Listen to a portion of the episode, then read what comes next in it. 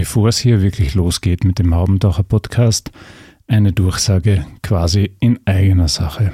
Der Haubentaucher Podcast verabschiedet sich von seinem vielleicht treuesten Fan und größten Freund Günther Entschitsch. Günther war ein jahrelanger Radiopionier in der Steiermark, ein großer Literaturliebhaber und ein begnadeter Podcaster. Lieber Günther, falls du uns im Podcast und Radio Himmel hörst. Danke für alles. Haubentaucher, der Podcast aus Graz mit Popkultur und Politik, gutem Essen und schlechten Witzen.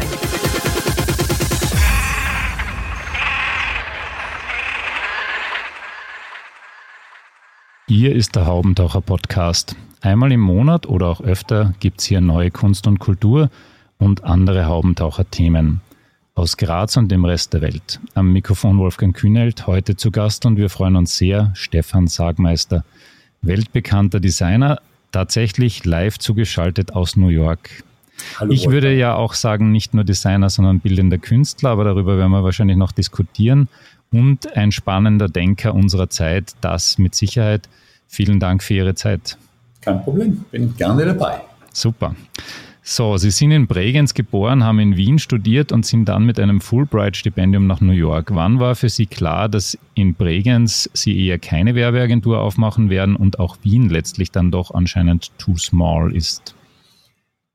Mich haben eigentlich immer, also auch schon als Kind, die großen Städte sehr fasziniert. Also ich bin auch als Zwölfjähriger schon gern nach München oder Zürich gegangen und es war dann also auch nach der Matura klar, dass ich auf jeden Fall in Wien und nicht in Innsbruck studieren werde. Und Wien hat sich dann halt doch auch während des Studiums eher als ein Konglomerat von 23 kleinen Städten herausgestellt, als eine wirkliche Metropole. Und ich war nach der Matura mit meinem Schwager in Amerika und da war es irgendwie klar, dass New York doch das ist, wo ich einmal landen möchte. Und das hat dann auch funktioniert. Ja, super. Wir springen jetzt einmal ins Jahr 2004. Mein Podcast ist generell recht sprunghaft, das werden Sie noch merken. Wunderbar. Ähm, 2004 haben Sie das erste Mal bei einer großen TED gesprochen, bei einer TED-Konferenz. Mhm. Wie viel Bammel hat man da davor und ähm, was für ein Boost ist es dann für das, was danach kam? Also das war, äh, das war so, dass ich eingeladen wurde dort zu sprechen, aber ich hatte das, ich kannte das nicht, ich hatte keine Ahnung davon. Äh, dass, was das ist, ist mir erst klar geworden in Monterey, Kalifornien, als ich dort war, weil vor mir hat der Greg Venter, das ist der, der das Genom dekodiert hat, gesprochen und nach mir war eine Wissenschaftlerin, die das äh, Hubble-Teleskop repariert hat. Und ich war zwischendrin und da ist mir dann schon wirklich der Bammel gegangen und ich kann mich erinnern, dass ich beim Lunch war mit den Gründern von Wired Magazine und gesagt habe, mein Gott, das wird eine Katastrophe werden und die haben eben gesagt, da musste ich überhaupt nicht verkopfen, weil den Wissenschaftlern, denen, die interessieren sich viel mehr für deine Albencover wie für andere Wissenschaftler. Und genauso war es dann auch. Ähm, Sie haben als wohl einziger Österreicher dann gleich zweimal bei TED gesprochen. Würden Sie das auch gerne ein drittes Mal tun? Und wenn ja, worüber würden Sie denn jetzt momentan hier und heute sprechen? Über welches Thema? Ich habe eigentlich viel öfters bei TED gesprochen. Ich glaube, ich habe fünfmal bei TED gesprochen. Okay. Ich glaube, dass der, der Hans Röstling hat, glaube ich, öfters gesprochen okay. wie ich. Aber äh, da bin ich äh, vielleicht Zweiter oder Dritter oder sowas von der Häufigkeit her, nicht von der Qualität leider Gottes, aber sicher von der Häufigkeit her. Ich glaube, es hat, äh, ich habe sehr früh angefangen dort, also noch unter dem alten Regie, äh, das unter dem originalen Gründer, dem Richard Saul Wurman. Und also wo das natürlich auch noch eher eine relativ privatere Sache vor tausend Leuten war, die nicht publiziert worden sind. Und es sind auch meine ersten TED Talks nicht auf der Webseite, weil die noch mit einer einzelnen Kamera aufgenommen wurden, die dann äh, äh, wo es relativ schwer ist, das anschaubar auf dem, auf dem Web zu veröffentlichen. Aber ich war äh, häufig dort, war auch äh, äh, wirklich ein, äh, ein früher Fan von der ganzen Organisation. So, und jetzt kriegen Sie eine Einladung für nächstes Monat. Nehmen Sie sie an und worüber sprechen Sie?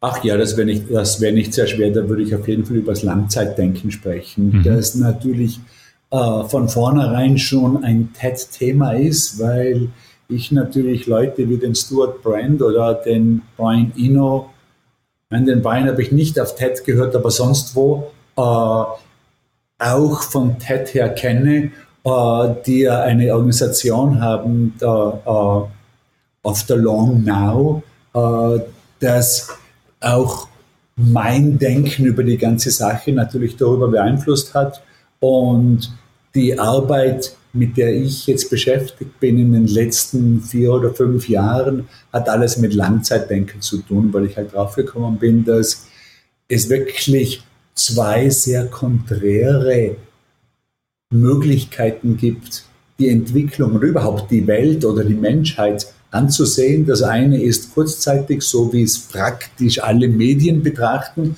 und das andere ist langzeitig, also von, einer, von einem Filter von 50 oder 100 oder 200 Jahren. Und da kommt ziemlich genau das Gegenteil dabei heraus. Also wenn ich die Welt kurzzeitig anschaue, ist fast alles eine Katastrophe, weil Katastrophen und Skandale sich sehr gut für eine kurzzeitige Ansehensweise eignen. Äh, wenn ich die Welt von einer längeren Perspektive anschaue, hat sich fast alles positiv entwickelt. Und das finde ich ein interessantes Phänomen und da bin ich, so gut ich das kann, dabei, das zu kommunizieren. 2008 erschien Things I Have Learned in My Life So Far. Mhm. Was haben Sie denn in den vergangenen 15 Jahren dann noch einmal dazugelernt? Führen Sie die entsprechende Liste auch weiter? Also ich führe sie nicht weiter als Liste, aber ich würde sagen, die, die zwei großen Themen von den letzten 15 Jahren waren zum einen Beauty, also die Schönheit, äh, äh, wo ich doch relativ viel Zeit und Energie hineingesteckt habe. Es gab, äh, es gibt ein Buch, äh, das jetzt gerade im Nachdruck ist, aber äh, es äh, gab eine Ausstellung, die ja natürlich auch in Österreich, also in Wien und in Bregenz gezeigt worden ist, aber auch in Frankreich und Deutschland. Äh, und dann das zweite, gerade schon erwähnt, äh, äh, was mich derzeit, was ich derzeit auch noch sehr fleißig dran bin, ist eben das Langzeitdenken, weil ich überzeugt bin davon, dass viele meiner Freunde, aber auch viele Leute auf der ganzen Welt in, durch die kurzzeitigen Meldungen der Meinung sind, dass überhaupt alles den Bach runtergeht und dass es heute viel, viel schlechter ist wie in früheren Zeiten.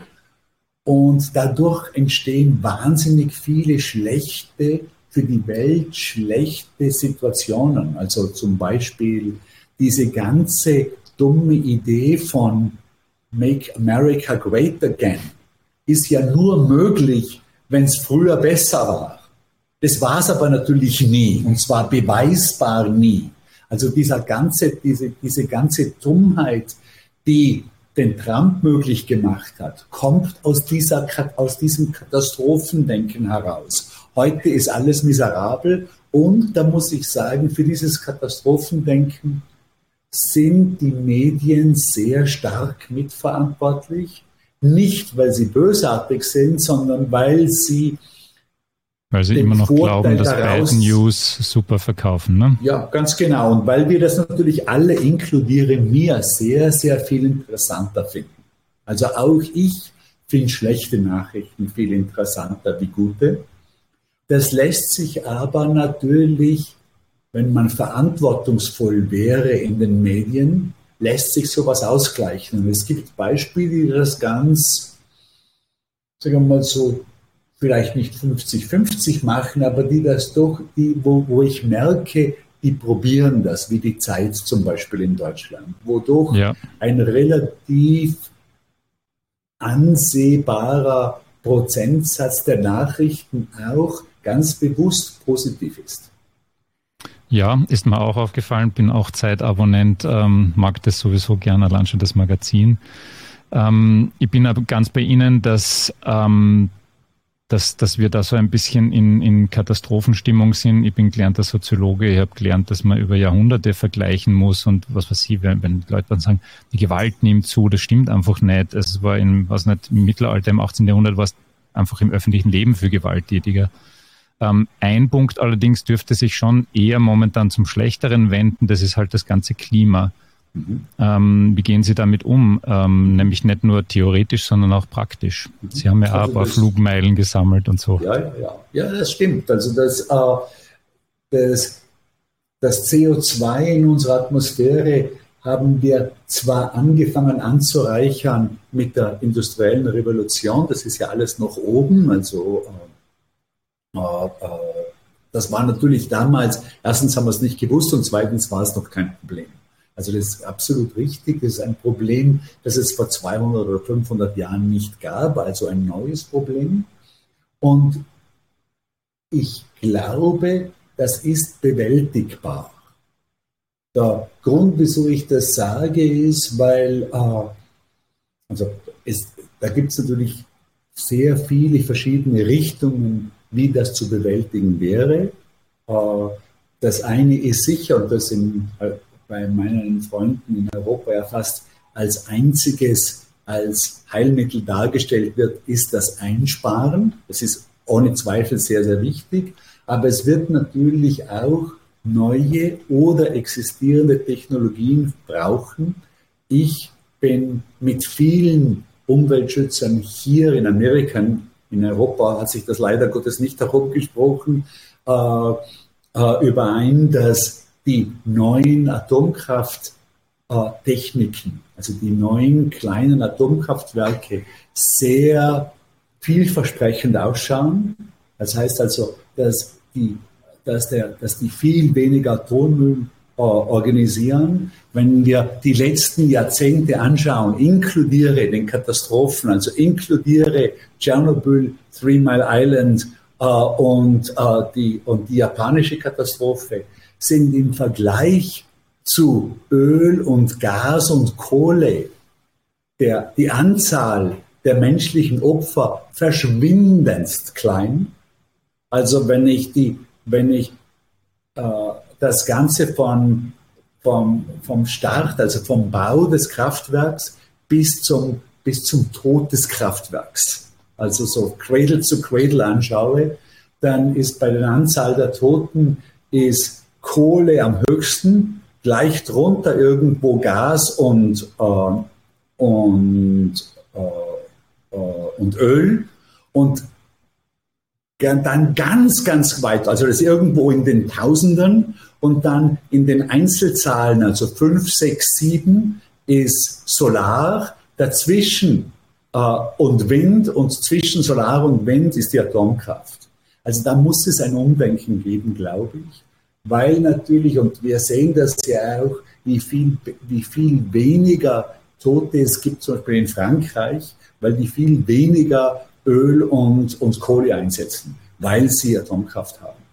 Und die die Franzosen arbeiten natürlich noch sehr viel mit alten Atomkraftwerken, aber es gibt eben eine komplett neue Generation, viel kleiner, viel sicherer, äh, die, die sich, glaube ich, meiner Meinung her durchsetzen wird. Äh, es gibt dazu, wer, ich weiß, in, in Österreich ist das natürlich fast eine, eine Frevelei von Atomkraft zu sprechen. Auch Absolut, ich war ja. als 18-Jähriger natürlich auf Anti-Atomkraft-Demonstrationen äh, gegen Zwentendorf.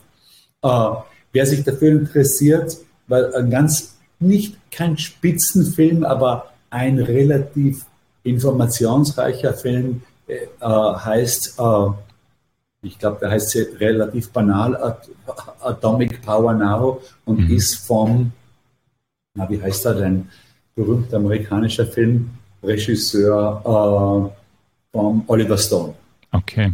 Müsste auf Netflix auch, in, okay. nehme ich an, auch in Österreich erhältlich sein. Da werden wir mal reinschauen. Ja, ich meine, das, was mir schon noch ein bisschen Sorgen macht äh, an dem Thema, wäre halt dann der Atommüll. Ähm, wenn Sie dafür ja, eine schicke Designlösung haben, dann ja. bei Ihnen. Es gibt eine, eine Breeder-Sache, die den Atommüll immer wieder verwenden kann, aber das ist noch relativ in einer, in einer äh, also da gibt es eine, gibt es erst ein Werk, das steht und funktioniert. Das ist noch äh, in einer Ausprobierphase, in einer Experimentierphase, aber die kleinen äh, neuen sind wohl relativ fertig für den Einsatz. Und also ich weiß, dass der, äh, der Stuart Brand, das ist so der, der berühmteste Grüne Amerikas, das ist der, mhm. der in den 60er Jahren den Whole Earth Katalog äh, publiziert hat. Äh, also der ist sehr starker Befürworter von diesen kleinen neuen Kraftwerken. Und das hieße dann die Stromproduktion über die Atomkraftwerke und äh, der Rest mit E-Autos oder so. Ja, also die, eine komplette, eine, eine hundertprozentige Elektrifizierung des Energiehaushaltes. Äh, das geht mit den Atomkraftwerken auch für Dinge, die nicht elektrifiziert werden können, also wie der Flugverkehr oder so mittels äh, äh, Flüssiggasproduktion durch Atomkraft. Ja. Und Stefan Sagmeister fährt in New York aber trotzdem nicht mit dem Tesla, oder? Ich habe kein Auto hier. Okay. Also in, in, New York ist ein Auto nicht notwendig. Ja, eben, das denke ich mir. Ähm, jetzt kommt eine klassische Sagmeisterfrage und versprochen, es ist so ziemlich die einzige auf meiner Liste, die Sie wahrscheinlich nicht mehr hören können, aber man muss sie trotzdem stellen. Sie sind prinzipiell einmal mit den CD-Designs weltberühmt geworden, haben zwar Grammys gewonnen, ähm, und obwohl Sie viele damit verbinden, haben Sie doch eigentlich schon mehr oder weniger im Jahr 2000 damit wieder aufgehört, oder? Mhm. Ähm, ist eigentlich auch komisch, dass man immer noch dann ständig darüber redet. Die Frage ist aber andere, wie geht's Ihnen denn mit dem Niedergang der Musikindustrie und mit den Streaming-Plattformen? Weil jetzt brauche ich halt keine Cover mehr im Normalfall. Ne? Ich finde schlecht. Also vor allem so, jetzt nicht unbedingt für die Designer oder von einem Design-Aspekt her, ich finde es wahnsinnig schlecht für die Musiker. Ich finde es unglaublich dumm von der Menschheit zu sagen, diesen Berufszweig zahlen wir nicht mehr. Also das ist einfach unerhört, dass wir einfach sagen, okay, das, die sollen das alles gratis machen. Äh, die Musiker, die sind uns das nicht wert, die kriegen jetzt einfach nichts mehr. Ich finde das unerhört eigentlich. Und für die Musiker ist es auch sehr schlecht, dass es keine Covers mehr gibt. Ich meine das wirklich nicht von einer Designperspektive. Mhm. Also wir haben das, wir haben dieses Feld verlassen, weil das 50. Cover nicht mehr so viel Spaß war wie das erste, also noch vor, äh, äh, vor dem Zusammenbruch der Musikindustrie. Aber es ist für die Musiker natürlich auch schlecht, dass jetzt alles in irgendwelchen Listen verschickt wird, weil jetzt ist es so, dass meine Bekannten zwar die Musik hören, aber nicht nur nicht wissen, wie die Band ausschaut, sondern auch keine Ahnung haben, wie die Band eigentlich heißt. Das heißt, wenn die in New York spielt, dann wissen die gar nicht, wenn sie das Poster sehen, ach, das ist eigentlich ja die Band, die mir so gut gefällt, wenn ich sie im Büro höre oder zu Hause oder was auch immer, auf der Liste, die mir irgendwer äh, geschickt hat. Und das finde ich schlecht. Ich meine, ich glaube, ich finde es auch schlecht, dass Musik nur noch so als Hintergrundgeplemper gehört wird oder häufig und dass Musik seltener bewusst gehört wird. Schon noch auf dem Konzert, aber auch dort. Und man sieht das ja, es war äh, vor kurzem eine wunderbare, große, ein großer Bericht über die finanzielle Situation der Musikwelt in der New York Times. Und da hat sich leider herausgestellt, dass obwohl jetzt die Gatekeepers, also die Plattenfirma, die Plattenfirmen eine sehr eine weit geringere und viel schwächere Rolle spielen und hat sich das noch einmal, also die Ungerechtigkeit in der Musikwelt hat sich verschlechtert. Das heißt, die, es verdienen jetzt eine, eine kleinere Anzahl von Künstlern mehr Geld wie davor. Und das natürlich, also genau gegenteilig, wie man sich erwarten würde. Es gibt zwar eine viel größere Anzahl, es gibt viel mehr Musiker, wie es es vor 20 Jahren gegeben hat. Also es gibt mehr Leute, die mit Musik einen Lebensunterhalt verdienen, aber dass die, die, die Spitze wird von weniger, wird von einer geringeren Anzahl äh, regiert. Und das ist natürlich auch eine traurige Geschichte. Ja, das ist halt logisch. Also bei uns gestern in Wien äh, Bruce Springsteen aufgespielt. Das sind natürlich die Konzertkarten schon entsprechend, obwohl er da eh immer versucht hat, ein bisschen gegenzusteuern, aber das ist schon entsprechend. Und natürlich hat er einfach auch viel Community und viel Kommunikationsmöglichkeiten und die Band XY hat das natürlich nicht. Ähm, ja. Trotzdem natürlich interessant, dass der Meister aller Listen, Stefan Sagmeister, die Playlist äh, ablehnt, aber die Argumentation konnte ich verstehen. Ähm, meine 17-jährige Tochter sagt manchmal, wenn wir FM4 hören, Papa, ist das jetzt äh, eine neue Band? Weil halt, weil du den Unterschied eigentlich dann oft nicht hörst. Du, du hörst zwischen Grunge und 2023 hörst manchmal halt nicht. Mhm. Wo kommt das her? Und das habe ich dann auch interessant gefunden, weil ich glaube, das wäre da früher nie passiert.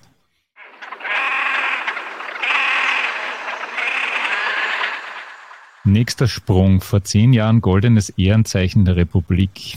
Hat es was geändert an ihrer Bekanntheit, an Aufträgen aus der Heimat? Und wann kommt dann die Sargmeisterstraße in Bregenz? Also die, äh, dass der mit Abstand beste Vorteil vom goldenen Ehrenzeichen war, dass als ich um die Doppelstaatsbürgerschaft angesucht habe, war das ein relativ einfacher Prozess, weil es ist sonst ziemlich schwierig, habe ich mir sagen lassen, aber da, da, dadurch war das ein relativ einfacher Prozess und ich bin jetzt glücklicher äh, Doppelpass-Besitzer äh, und von dem her ist es schon wunderbar. Ansonsten hat sich nichts verändert. Der klassische Austroamerikaner sitzt da eigentlich vor mir. Das bringt mir eh schon zu einer, zu einer nächsten Frage. Ähm, auf Netflix läuft ja gerade wahnsinnig äh, erfolgreich die Arnie-Doku. Ähm, sowohl sein, sein neuer Krimi als auch eben die Doku über sein Leben, die man mhm. tatsächlich, finde ich, empfehlen kann. Das ist eine super interessante und gut gemachte Geschichte. Und beim Arnie hat man immer das Gefühl, der wollte wirklich dann sehr schnell Amerikaner werden. Und ich glaube, also er, er weiß natürlich, wo er herkommt und ich glaube, er mhm. kultiviert auch seinen Akzent jetzt wieder mehr. Ähm, mhm. Gerade in der Doku sieht man, dass er in den 70er, 80er Jahren eigentlich viel weniger österreichischen Akzent äh, gehabt hat. Mhm. Ich glaube, das ist schon ein bisschen ein Markenzeichen. Aber er wollte, glaube ich, ganz bewusst Amerikaner werden, schon als junger Bur. Mhm. Und der Stefan Sagmeister sagt aber über sich immer noch, er ist ein Austrian Designer. Mhm.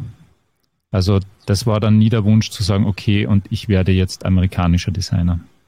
Nein, das war es nicht. Ja, also ich habe ja meine formativen Jahre wirklich in Österreich verbracht. Äh, und ich bin nach New York gegangen, weil mir New York sehr gut gefallen hat. Habe aber auch hier jetzt nicht unbedingt österreichischen Anschluss gesucht. Aber fühle mich doch eindeutig als Österreicher. Und ich glaube, beim Arnold Schwarzenegger war das sicher anders, weil natürlich das Zentrum des Bodybuilding dieser Kultur war natürlich in Amerika, die ganzen Magazine waren amerikanisch, da wurde die Gyms, die großen waren, waren amerikanisch, da, was auch immer, Mr. Olympia oder diese Wettbewerbe, diese Wettbewerbe kamen alle aus Amerika. Und ich glaube, von dem her hat ihn das auch wahnsinnig angezogen. Und ich glaube, dass da Arnold Schwarzenegger auch von seinem Wesen her sehr gut nach Kalifornien passt. Absolut. Also er ist ja, ja wie die Verkörperung eigentlich. Ja. Er ist halt auch so ein bisschen der gute Kalifornier, habe ich den Eindruck. Auch als Gouverneur natürlich, da muss man schon sagen, das ist schon cool. Ähm, ja, und weil wir schon beim Thema Film sind, du hast einen Film, also Sie haben einen Film über das Glück gemacht, das Glück selbst dabei aber eher nicht gefunden, oder? Ja, also äh, sicherlich gesucht. Und ich würde sagen, das Projekt des Filmemachens war sicher eines der unglücklichsten Projekte meines Lebens, ohne Zweifel. Gleichzeitig würde ich aber sagen, dass diese achtjährige Beschäftigung mit dem Thema Glück doch Resultate gezeigt hat.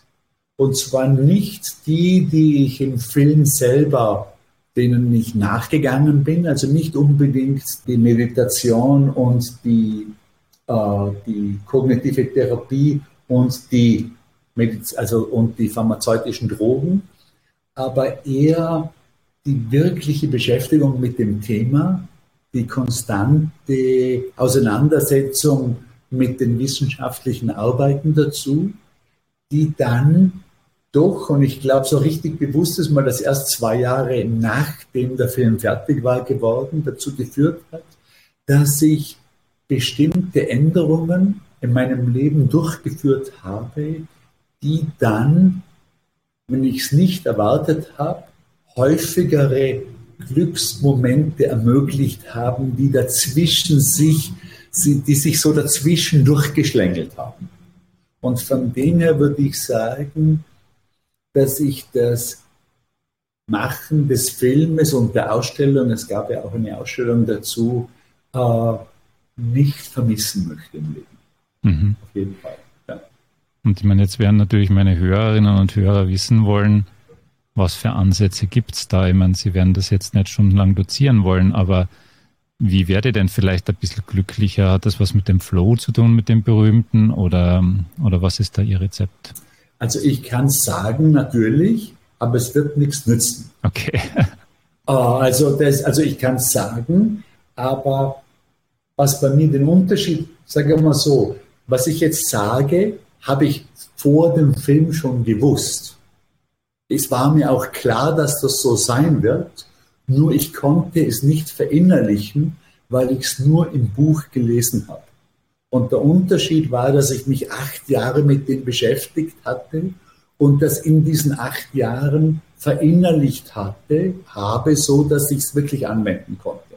Und was es ist, ist ein, eigentlich die Conclusion, also was der Jonathan Haidt, mein wissenschaftlicher Berater, in seinem Buch im letzten Kapitel schreibt. Also, dass, es, dass man versuchen kann, seine Beziehungen anzuschauen und in diesen Beziehungen zu versuchen, die, diese Beziehungen, also die engen, besten Freunde, die, die Partner, äh, der Partner oder die Partnerin, die, äh, die Verwandten, auf eine Ebene zu hieven, die höher ist, aus der dann dazwischen, zwischen diesen Beziehungen verschiedene Glücklichkeitsmomente herauskommen können. Und man kann versuchen, das Gleiche im Beruf zu machen und das Gleiche bei irgendwas zu machen, das größer ist als man selber. Und ich habe das auch gemacht. Also ich bin durch meine Beziehungen durchgegangen, habe einige wenige nicht mehr gepflegt und einige andere versucht, mehr zu pflegen, enger zu werden. Und ich habe das ganz stark im Beruf gemacht. Also in meinem Falle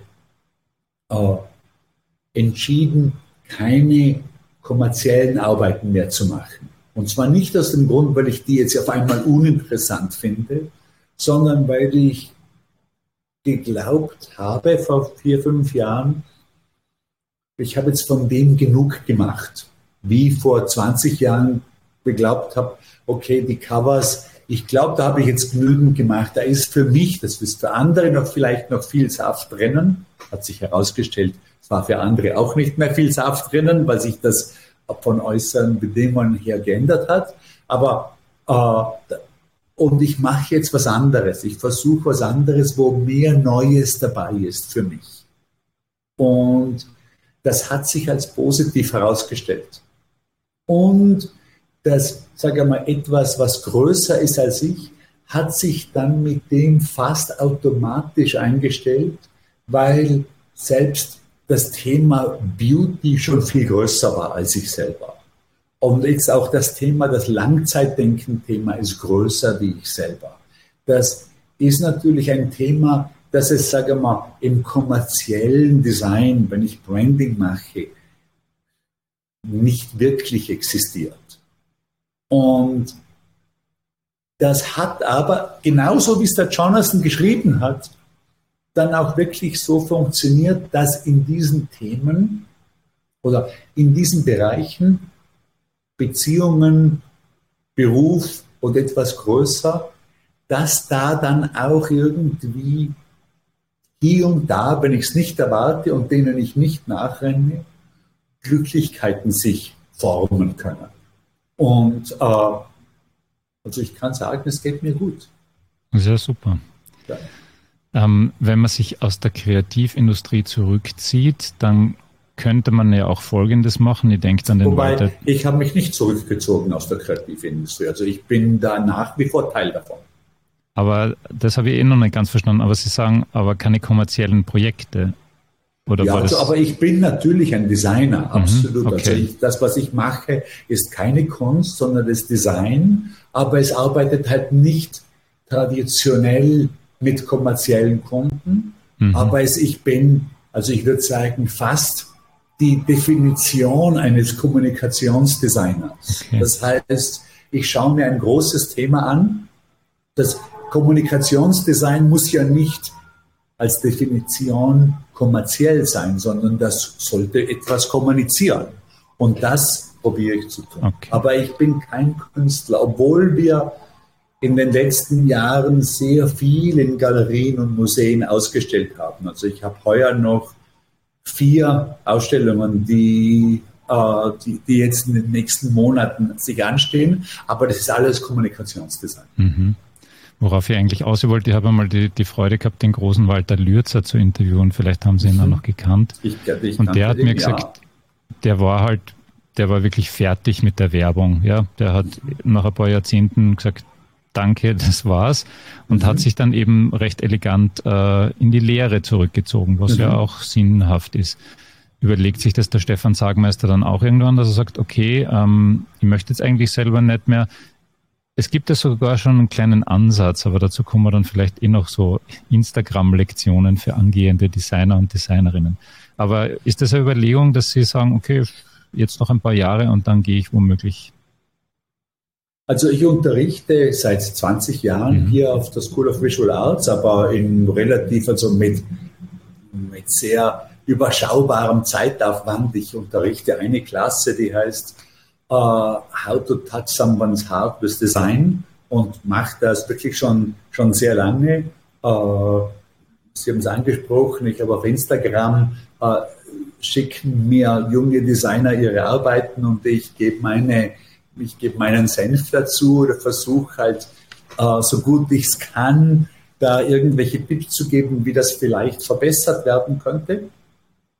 Ich habe mal ein ganzes Semester Vollzeit unterrichtet auf der UDK in Berlin und muss sagen, das war mir zu viel Lehre. Also das war mir dann doch, oder da war mein Drang, mehr Zeit für die eigenen Dinge zu verwenden, doch zu groß. Das kann sich aber vielleicht irgendwann ändern. Ich sehe es jetzt, also ich fühle es derzeit nicht. Also es gibt ja hier, ich habe einige Angebote aus verschiedenen Ländern, das zu vergrößern. Äh, und das hat mich bisher noch nicht angemacht.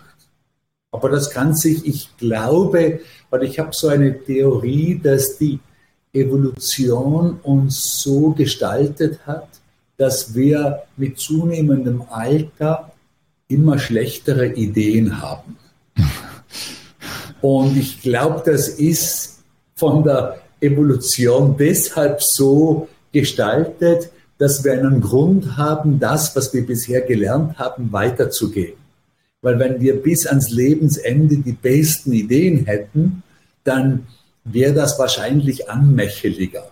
Und ich sehe das auch, also wenn ich mir die Nobelpreisgewinner anschaue, dann gewinnen die diesen Preis meistens für irgendwas, weil sie als, dass sie mit 30 als Doktoraspiranten diesen Einfall hatten und den Nobelpreis bekommen sie zwar erst, wenn sie 70 sind, aber die, die die zündenden Ideen war, hatten sie schon viel früher. Und ich sehe das auch, also ich sehe das bei mir, aber auch bei vielen Kollegen, dass die großen Durchbrüche doch in jüngeren Jahren passieren. Und dann, klar, ist man natürlich erst mit zwischen 30 und 40 meistens in einer Situation, dass man diese Dinge voll ausführen kann. Man ist mächtiger, man hat bessere Beziehungen, man kann die äh, dann wirklich viel großartiger kommunizieren.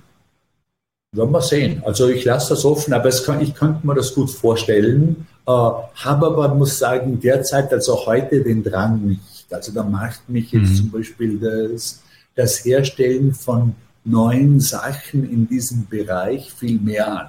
Muss aber schon sagen, dass ich zum Beispiel mit 20 den Drang hatte, jedes Projekt komplett anders zu machen. Bin dann in meinen 30ern draufgekommen, dass das praktisch unmöglich ist.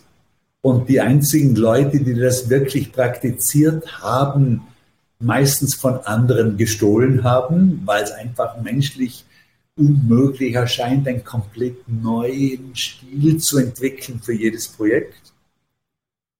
Und habe auch jetzt, also vor allem in den letzten Jahren, nicht nur für mich selber, aber auch meine Meinung über andere Designer oder Künstler geändert. Also ich mochte früher nur die Veränderer. Also das heißt, den David Bowie viel lieber als den Bob Dylan und den Andy Warhol viel lieber wie den Roy Lichtenstein. Und bin jetzt aber so, dass mir die Gleichbleiber auch sehr ans Herz, ans Herz gewachsen sind. Also zum Beispiel der James Torrell, der seit 50 Jahren mit dem Licht arbeitet und oft sogar was, wenn man den Sky, wenn man die Skyscapes anschaut, die gleiche Idee über 50 Jahren, über 50 Jahre hinweg immer wieder verbessert hat. Und ich so froh darüber bin, dass der die Energie hat, das wirklich zu verbessern, weil ein neuer Skyscape, wie man ihn in Lech zum Beispiel sieht, natürlich viel besser ist wie ein alter Skyscape, wie man ihn in Wien im, im Max sieht. Also unvergleichlich besser, weil der eben die Energie hatte, das technisch, auch optisch, auch vom Raum her, immer noch einmal sich das zu überlegen, wie das noch schöner, genauer, präziser verarbeitet werden könnte. Das ist eigentlich ein serielles Arbeiten, ne? Ja, ja, ja, absolut. Und, und natürlich jetzt im, im Bereich vom, äh, vom Licht hat sich natürlich auch technisch wahnsinnig viel getan. Er kann jetzt natürlich mit den, mit den LEDs viel mehr machen, als das in den 70er Jahren möglich gewesen wäre. Und darum ist für den Besucher ohne jeden Zweifel das Erlebnis des Skyscapes in Lech, der ein paar Jahre alt ist, im Vergleich zu dem, und ich kenne jetzt wirklich beide, der im MAC war, da kann man vielleicht behaupten, der in Mack ist Künstler, also ist historisch wertvoller, weil er so ein früher war, weil natürlich dem Peter Nueva das sehr früh eingefallen ist, den James Torrell nach Wien einzuladen. Also historisch vielleicht wichtiger, aber für den Besucher ist das Erlebnis in Lech ein eindrucksvolleres, ohne Zweifel. Ich würde noch gern ganz kurz auf die Instagram-Geschichte zurückkommen. Mhm. Sie kriegen da jetzt recht für Einsendungen. Ist da oft mhm. dasselbe oder was sehr ähnliches dabei? Und wie wird sich da die KI in Zukunft auswirken in diesem ganzen Spiel? Wie wird sich da die? Die KI, also Artificial ja, ja, ja, Intelligence, kriegen Sie da jetzt schon sehr viel, wo Sie sagen, ach, das ist eh schon mit Journey. Ähm, und, und wie sehen Sie das überhaupt? Also Ihr, Ihr Feld wird ja auch sehr betroffen sein. Wahrscheinlich eh jetzt schon. Wir in Österreich diskutieren ja immer gerne ein bisschen später in den USA wird die Diskussion schon länger laufen im Jahr. Ich bekomme einen Haufen Sachen auf Instagram, äh, habe auch relativ viel, ein gutes Dutzend, vielleicht mehr äh, Artificial Intelligence Arbeiten äh, veröffentlicht dort. Am Anfang auch, ganz am Anfang auch ganz normale Mid-Journey Arbeiten, weil das halt irgendwie noch neu war. Jetzt äh, müsste das schon ein bisschen was Tieferes sein, also entweder eine, eine Animation, die interessant gemacht ist oder eine Kombination oder etwas, was man halt jetzt nicht normalerweise sieht, dass das Feld äh, unglaublich beeinflusst werden wird von KI arbeiten, ist ohne jeden Zweifel. Kann man das jetzt gut Richtung finden oder schlecht finden? Wie, wie, wie, wie, finden Sie das dann? Ich meine, das ist jetzt eine sehr banale Frage, gebe ich zu, aber begrüßen Sie das eher, weil da neue Möglichkeiten entstehen oder finden Sie das eher bedenklich, weil da halt der menschliche Faktor wahrscheinlich auf eine Kontrollinstanz zurückgeschraubt wird oder, oder auf, die, auf die Prompts zurückgeschraubt wird oder was mhm. auch immer? Also ich würde so sagen, ich glaube, dass bei jeder neuer Technologie bei jedem, ich würde sagen, das ist Teil des Fortschrittes insgesamt, aber auf jeden Fall Teil des technologischen Fortschrittes, gibt es Nebeneffekte, die teilweise voraussehbar sind und teilweise nicht voraussehbar sind. Jetzt gibt es bei der KI natürlich voraussehbare Nebeneffekte, wo wir derzeit sehr wenig dagegen machen. Also, ich sage als Beispiel, ich würde ich jetzt mal sagen, voraussehbar ist, dass man dem Bild keinen Wahrheitsgehalt mehr äh, äh, abfinden wird können. Und solche Dinge wäre es unglaublich gut, wenn wir dem einen Riegel vorsetzen könnten. Da gibt es doch einige Beispiele aus der näheren Geschichte. Also zum Beispiel bei der Erfindung des Lasers gab es ein internationales Übereinkommen, wo gesagt wurde, okay, also ein Laser, der stärker ist, der so stark ist, dass er dem Auge schaden könnte, müsste verboten sein für die, äh, äh für die Normalbevölkerung. Und das hat sich durchgesetzt. Es gibt internationale äh, äh, Übereinstimmungen zur Atomkraft. Und da müsste es einfach, das ist wieder schade, dass die Vereinten Nationen nicht stärker sind. Da müsste es ein internationales Übereinkommen geben, wie wir mit den voraussehbaren Nebeneffekten, negativen Nebeneffekten umgehen können. Die, es wird auch nicht voraussehbare geben, die wir dann halt bekämpfen müssen, wenn sie voraussehbar werden so wie es derzeit ausschaut, wird es nicht gemacht werden, aber es müsste gemacht werden, weil es gab natürlich auch bei den sozialen Medien einige voraussehbare Nebenentwicklungen, die nicht gemacht worden sind und die jetzt, wie wir sehen, einen unglaublich negativen Effekt haben. Also wie die, die Unterstützung der politischen Extremen auf der linken und auf der rechten Seite. Oder der Neid, der entsteht bei Jugendlichen durch das Vorschaukelung des, eines perfekten Lebens. Solche, solche Dinge waren voraussehbar und haben jetzt ganz messbare, ganz klare, sehr wichtige negative Auswirkungen. Neben den natürlich positiven Auswirkungen, die ja offensichtlich auch wirklich entstanden sind.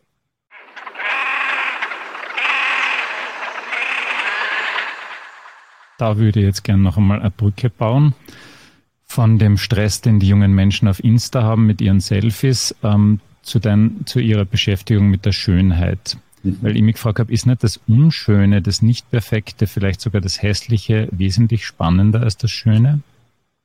Ja, also unsere Beschäftigung mit der Schönheit hat sich jetzt natürlich äh, nie mit der menschlichen Schönheit also wir haben uns wir mal, ganz bewusst ausgeklammert oder sogar ausgeklammert die Schönheit der Natur. Also wir haben uns vor allem beschäftigt mit der Schönheit, die äh, äh, vom Menschen selber gemacht werden kann.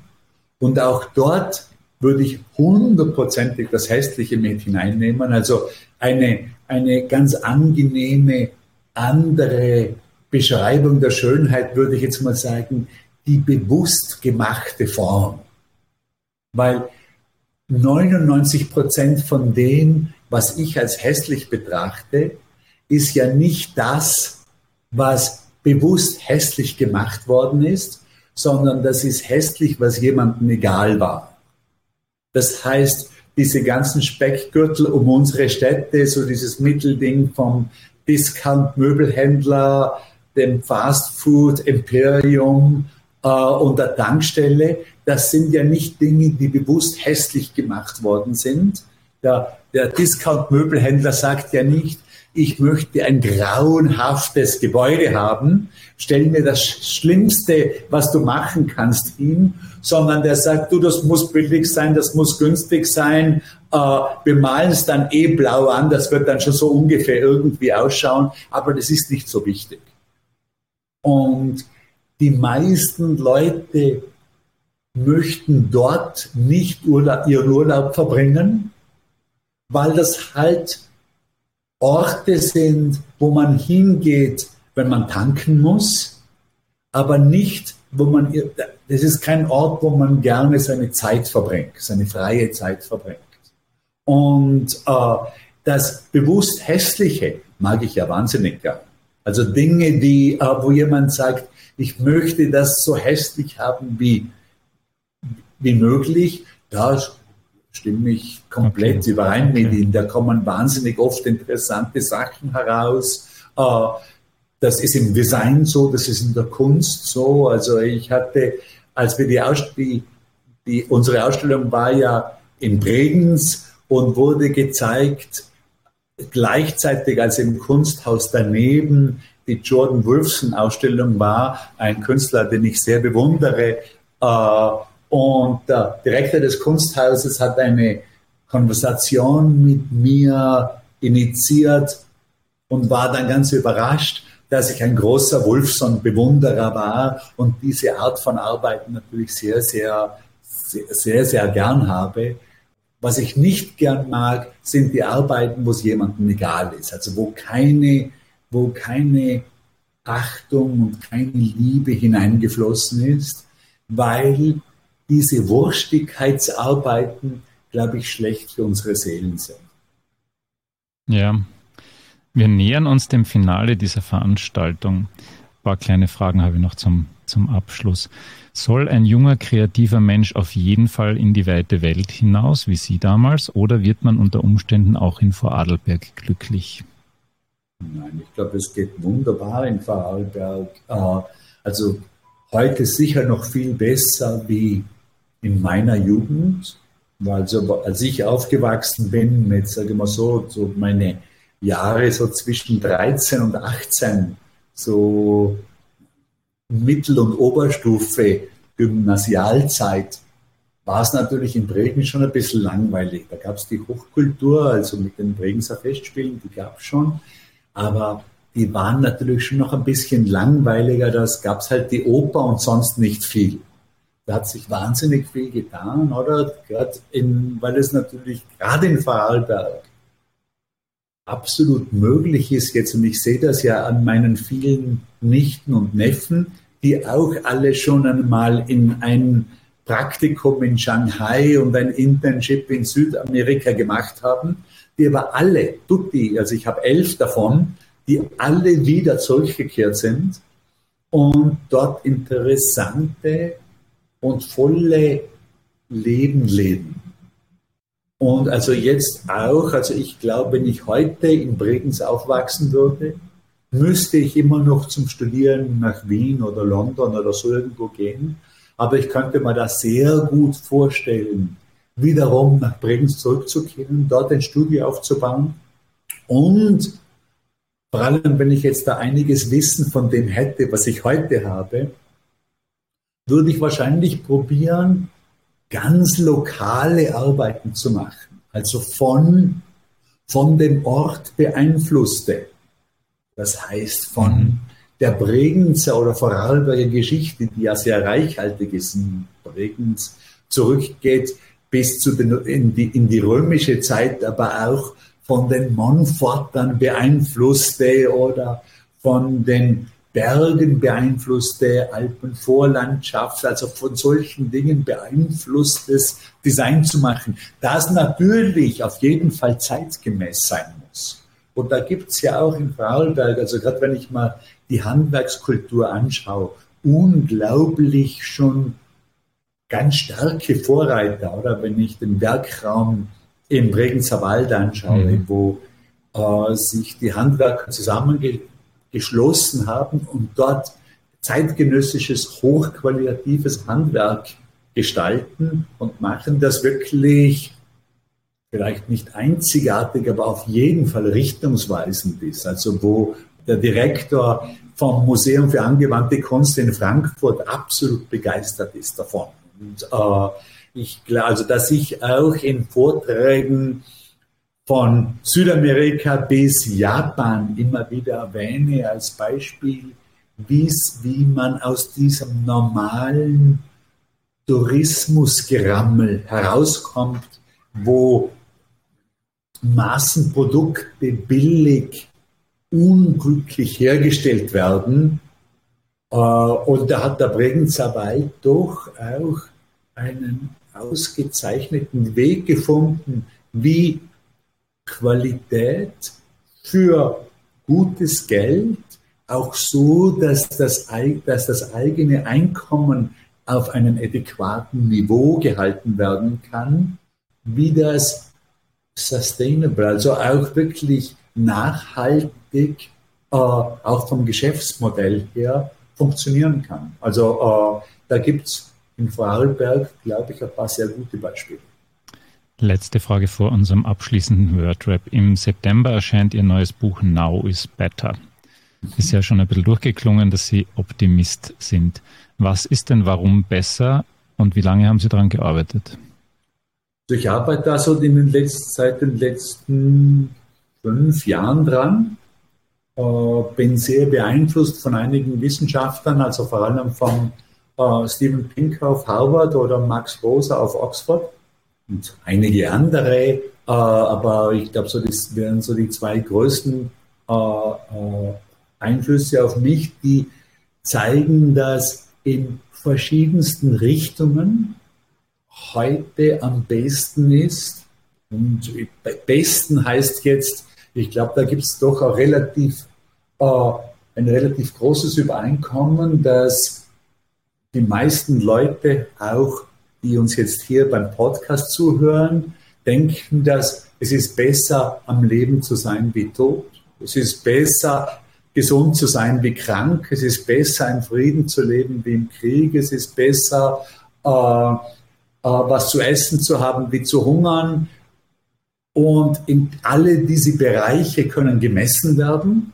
Und alle diese Bereiche wurden gemessen. Also es gibt die, die Bereiche, die ich gerade erzählt habe, gibt es sehr gutes, sehr gute Messungen über die letzten 200 Jahre.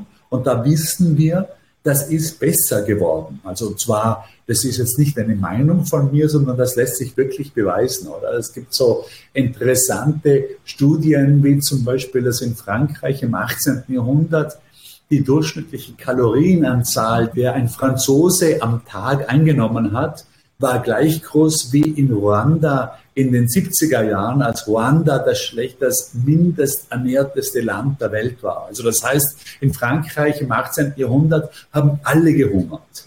Also bis auf den, bis auf den König und den Hof. Und der König und der Hof hat das Geld, 90 Prozent wurde für den Krieg ausgegeben und 10 Prozent wurde verschleudert für den eigenen Verbrauch. Sozialleistungen gab es ja nicht in diesem Sinne. Und das hat, das lässt sich so ziemlich auf ganz Europa und auf viele Teile der Welt so ausweiten. Von dem her glaube ich, dass, dass es äh, besser ist heute und wir gehen dann natürlich in ganz viele verschiedene Spezialrichtungen dann hinein. Also äh, eine, eines meiner Kommunikationsmittel, oder ich habe natürlich nach Medien gesucht, die selber langzeitig sind, die da gut dazu passen und habe als Medium das 18. und 19. Jahrhundert Ölbild gefunden. Die sind derzeit sehr außer Mode, das heißt, ich kann die kaufen auf kleinen Auktionen und mache dann neue Einsätze hinein. Also das sind dann hochpolierte äh, Holzteile, die in das Bild eingesetzt werden, die auf den ersten Blick abstrakt ausschauen, aber auf den zweiten Blick wirklich Datenvisualisierungen sind von bestimmten Entwicklungen, die sich halt positiv entwickelt haben. Ich finde das konzeptionell ganz passend, weil in vielen Fällen das Ölbild schon existiert hat als physikalisches Ölbild, als diese Daten angefangen, als, als beim Anfang der Sammlung der Daten. Und also das spannt dann die komplette 200 Jahre Spannung von, von meinen neuen Einsätzen von bis zu den bis zum äh, als der erste Strich auf der Leinwand gemalt worden ist. Die gute Nachricht ist, Stefan Sagmeister hat immer noch gute Ideen, auch wenn er schon über 30 ist. So, jetzt gibt es am Ende den Wordrap, der wird banal und peinlich. Peinlichstes Hobby? Uh, Shopping. Okay, ja. Beste Liste, die Sie je geführt haben? Tägliche To-Do-Liste. Okay. Mache ich heute noch. Das ist die einzige, die ich heute noch mache. In der Pension dann New York, Wien oder Bregenz? New York. Okay. Ja, dann machen wir es mit der allerletzten Frage, gerade auch an den Designer. Rot oder schwarz? Rot oder schwarz? Mhm. Rot. Sehr gut. Das ist aus meiner Sicht immer die richtige Antwort und Gott sei Dank kommt sie relativ oft. Äh, herzlichen Dank, dass Sie sich so viel Zeit genommen haben. Ich hoffe, es hat technisch jetzt alles funktioniert. Ich bin zuversichtlich. Ähm, Ihr Optimismus hat mich angesteckt. Wenn nicht, dann werde ich mich entleiben und werde äh, den Rest meines Lebens in Kernöl verbringen. Es war voll super, dass Sie sich Zeit genommen haben. Liebe Grüße nach New York. Liebe Hörer und Hörerinnen, ich hoffe, ihr hattet ebenso viel Spaß, aber auch Einsichten wie ich. Danke an die Ulla Kurika, die unsere Signation gesprochen hat. Danke an das Pod für die Produktion und vor allem danke an Stefan Sagmeister. Danke, Wolfgang. Wunderbar. Schönen Nachmittag oder schönen Abend. Ja, schönen ja. Abend. Tschüss. Okay, danke. Ciao. Tschüss. Das war der Haubentaucher Podcast. Nächstes Monat gibt es mehr.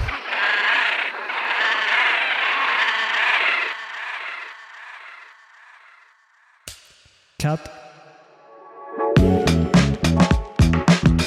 Und wer hat's produziert? Das Pod. Deine Podcast-Agentur.